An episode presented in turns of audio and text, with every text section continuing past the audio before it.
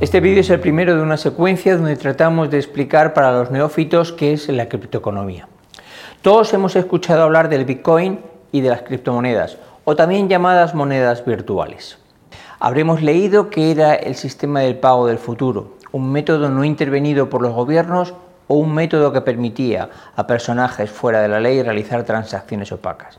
Y todo esto es cierto o parcialmente cierto, aunque realmente todo lo que hemos escuchado no es más que la punta de un iceberg gigantesco que en los próximos años va a emerger, y no solo en forma de criptomonedas, sino de algo más global pero sobre todo más grande, la criptoeconomía, que no es otra cosa que la economía sustentada en operaciones basadas en la tecnología blockchain. Así que lo primero que va a hacer es intentar explicar de la manera más entendible y sencilla posible en qué consiste la tecnología blockchain, o como se dice en español, tecnología de cadenas de bloques. Para que se pueda entender mejor, voy a usar un ejemplo. ¿Y cuál mejor que la criptomoneda más conocida, el Bitcoin? Esta tecnología se basa en que la verificación de la veracidad de la moneda está disgregada. No es una persona o estamento quien dice que la moneda en nuestro poder es válida, sino que quien lo hace es todo un sistema. Esto es lo que se denomina consenso desasociado. Para conseguir esto se necesitan dos cosas. La primera, que exista una serie suficientemente grande de ordenadores asociados a ese sistema o red específica, formando la denominada red blockchain. Y la segunda, que los ordenadores de esa red tengan almacenado algo que les permita verificar y validar de una manera indubitable la validez, en nuestro caso, de esa moneda. Este último se consigue creando un libro de registro de todas las transacciones de esa moneda y que éste viaje con la misma, actualizándose ese registro en todos los ordenadores de la red blockchain cada vez que se produce una transacción. Así el método de validación será su comparación con la copia actualizada del mismo que los ordenadores de la red tendrán en sus registros. Quien crea la criptomoneda es, como en las actuales monedas, su propietario.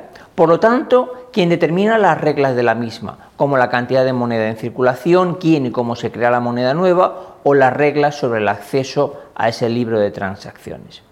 Habréis oído hablar de que los mineros son quienes crean o liberan nuevo Bitcoin. Y así es. Pero es así no por un limitante tecnológico, sino por las reglas y manera de actuar que puso quien inventó el Bitcoin. La tecnología blockchain hace que ese libro de transacciones empiece con un bloque generatriz que contiene la transacción inicial denominada transacción especial. Y este bloque generatriz se irá añadiendo bloques que contienen paquetes con información de transacciones realizadas que se unirán a otros bloques mediante código de enlaces entre ellos. A medida que crecen las transacciones, crecen los números de bloques y por tanto la cadena de bloques se hace más grande. Y todo de manera automática según cambia de manos la moneda emitida. Poniendo como ejemplo un billete de 5 euros. La creación e impresión del billete por el Banco Central Europeo sería la transacción especial. Pero imaginemos que su validez no se comprobase mediante complejos hologramas en el papel, sino que cada billete llevase un libro en el que se escribieran todas las manos por las que éste pasa. Y que cada vez que cambia de manos su validez no fuese verificada por quien lo recibe, sino por miles de personas a la vez que se dedicaran a comprobar que la copia que está en su poder del libro es idéntica a la que se quiere validar.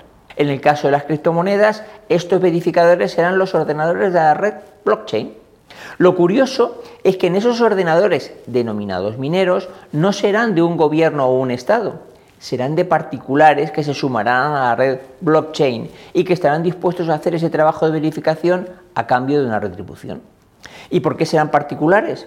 porque es la única manera de que la red sea suficientemente grande para ser incorruptible y de paso asegurar que aunque se caiga uno o muchos ordenadores, la red siga funcionando en todo momento.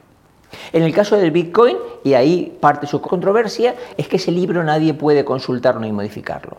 Este libro solo vale para demostrar que la veracidad del Bitcoin que acompaña. Pero esto no siempre debe ser así. Otro creador de monedas puede poner una u otras reglas como que determinadas personas o organismos sí puedan consultarlos. En la actualidad, si alguien quiere meter un billete falso en el sistema, solo tiene que imprimirlo e introducirlo en el mismo. Este circulará por el sistema hasta que alguien, generalmente un banco, se dé cuenta de que es falso y lo retire haciéndoselo llegar a su propietario, el correspondiente banco central, para su verificación y destrucción.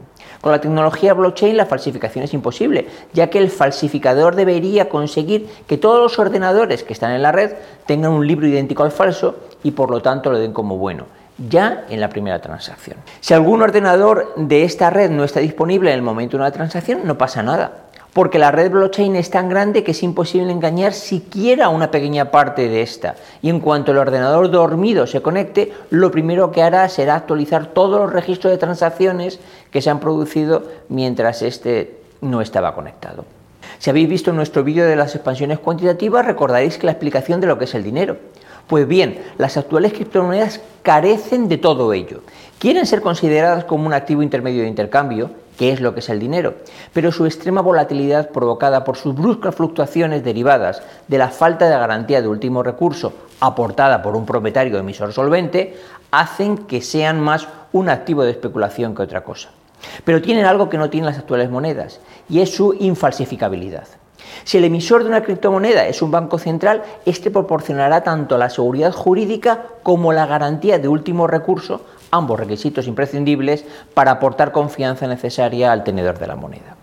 La creación de monedas virtuales por parte de los bancos centrales es inminente y lo es por dos motivos. El primero, porque cada vez son más los pagos mediante sistemas electrónicos como transferencias bancarias, tarjetas electrónicas, pagos por Internet, etc. Y se necesita mayor seguridad.